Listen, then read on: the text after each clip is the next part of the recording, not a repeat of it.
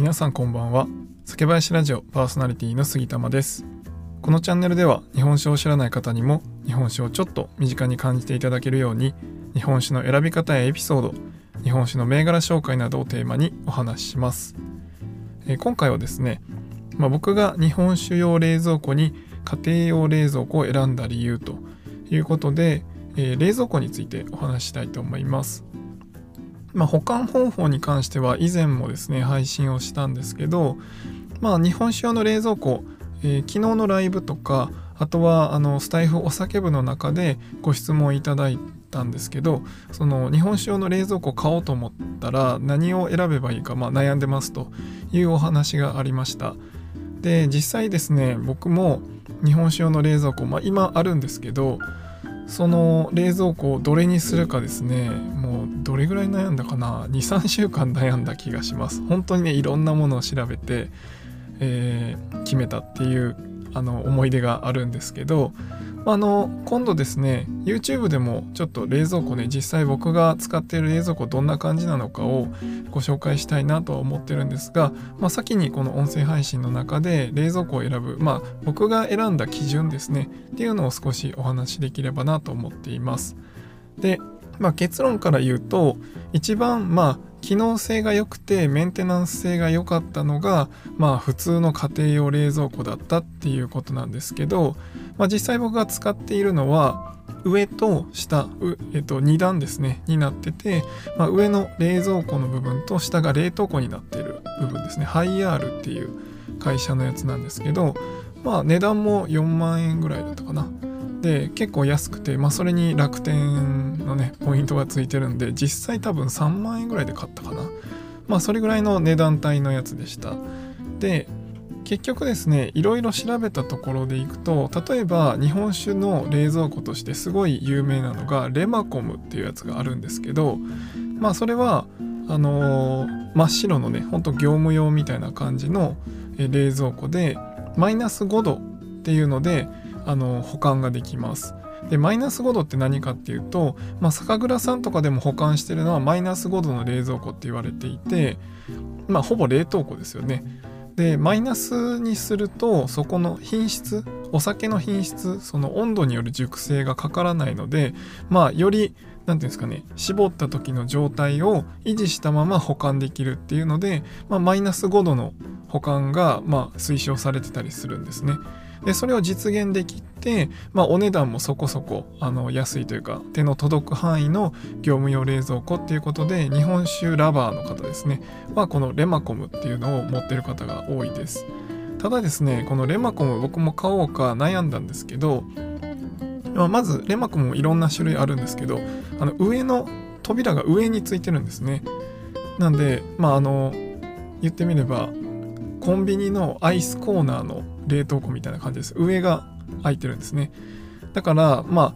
こうディスプレイ的にはあんまり見えないんですよ。あの横にして並べるわけにもいかないんで、まあ、基本的には皆さん縦に並べた後え上にね横積みしていくっていうもうパンパンパンになるまで詰めていってる方が多いんですけど扉を開けた時に日本酒がずらっと並んでるようななんかそんなこうワクワク感が僕は欲しかったのでちょっとね上にその扉がついてるっていうのはうーんっていう感じだったんですね。でプラスこのレンマコムってマイナス5度で保管するので霜がねめちゃくちゃつくんですよ。あの庫内に。なので定期的にね皆さんあの SNS とかでよく見るんですけど、えー、定期的にその中のお酒を全部出してでレマコムの霜取りをしてきれいにしてからまた戻すっていう作業を定期的にされてます。でこれもね僕も結構めんどくさがりなんでこのその霜取り作業をいちいちやるのめんどくさいなっていうのがあって、まあ、ちょっとねレマコンはやめたんですね。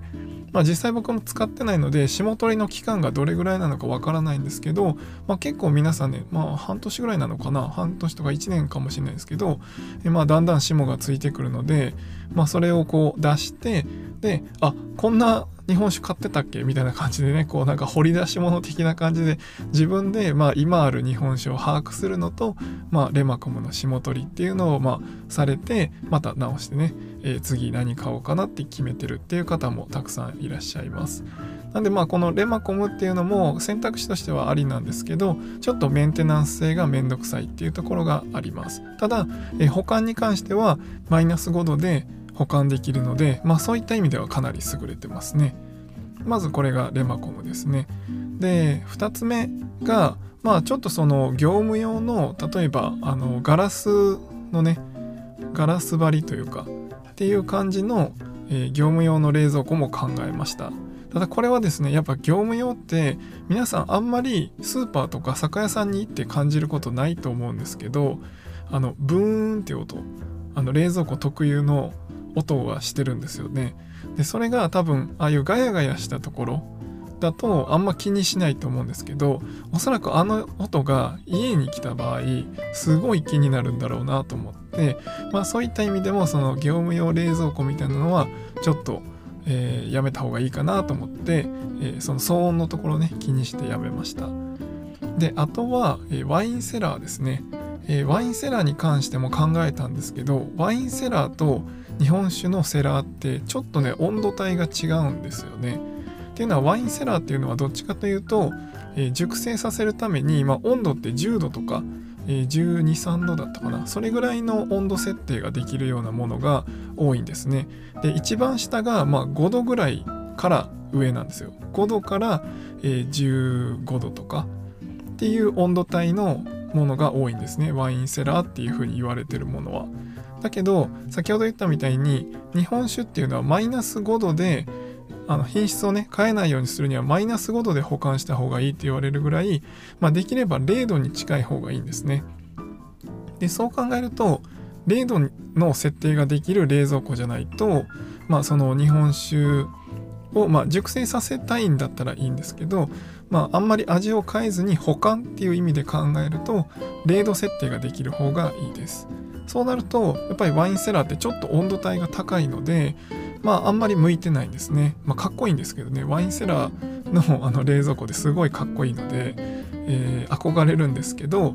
えー、そそれはちょっと、まあ、温度帯が合わないのでやめようかなっていう感じです。はい、であとは日本酒セラーっていうのが最近出てきています。で日本酒セラーっていうのは本当にワインセラーみたいな見た目なんですけどで、えー、とちょっとねこう暗い透明のガラスみたいなんで中も見えて中にこう LED の照明がついてたりみたいな感じでこうディスプレイにも向いてるしえ温度設定も0度からできるとかそういう感じのものが結構最近増えてきています。ただですねまだあんまあんまりその家に置く家に置くというか、まあ、大きさも大きいのが多いのとあと値段ですね。価格的にもまあ10万円ぐらいするものが多かったりするのでまああの本当にねずっと置いとくっていう意味ではあの十分いい投資だと思うんですけどまあその家のねそのレイアウト的なところで、えー、そのデカデカと日本酒セラーが来た時にちょっと家が狭くなっちゃうなみたいなこともあってまあ僕はそれはちょっと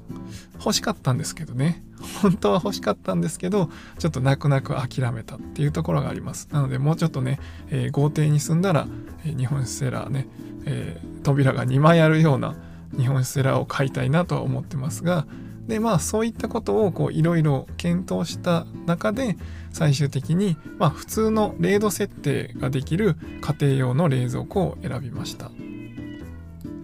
で家庭用冷蔵庫なんですけど全然ですね容量としては十分であの棚板がね本当は中に2枚あったんですけど1枚は外して段数を2段にしてます。で2段にすることで僕の持ってるものは4合瓶が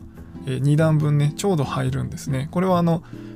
えー、電気屋さんにね行ってメジャーで測ったんですけどこれだったら2本上下で入るなっていうのを選んでで全部多分パツパツに入れるとおそらく30本ぐらいは入るぐらいの容量があります。で下は冷凍庫なので、まあ、そこにねこう冷凍のおつまみあのセブンイレブンで買ってきたおつまみを入れてみたりあとはまあ氷とかですね作ったりとかまあ、あのうちコストコとか行くので、まあ、普通に家庭用冷蔵庫のサブとして使ったりしています。まあ、そういった意味でもその家庭用冷蔵庫を2台目に置くっていうのは割とですねあの使い勝手もいいし他の潰しも効くというか、えー、冷蔵庫普通の家庭用冷蔵庫の、まあ、サブの、えー、容量としても使えたりするので、まあ、僕はそういった意味から家庭用冷蔵庫を最終的に選びました。まあ、もちろんね皆さんのその予算とかあとはまあ見栄えデザインっていうところも関係してくるのであのその辺りはねご自身の好きなものを選んでいただければいいんですが、まあ、まずは僕の選んだ基準としてはそういった経緯があって今家庭用冷蔵庫でまあ大体20本ぐらいは大体、ね、あの常時ね入ってるという状況になってます。まあ、そういった、えー、何かね参考になればいいかなと思って今回この冷蔵庫についてお話ししました。まああの日本酒専用の冷蔵庫って言いながら家庭用冷蔵庫でもね十分な機能性はあるので、え、その辺りはあの心配されなくてもいいかなと思います。もし何かねご意見あったり、えー、追加のね質問とかがあればいつでも言っていただければお答えしますのであの DM でもコメントでもいただければと思います。では今回は以上にしたいと思います。酒ピース。お酒のご縁で人がつながり平和な日常に楽しみを。お相手は酒林ラジオパーソナリティ杉玉がお送りしました。また次回の配信でお会いしましょう。良い夜をお過ごしください。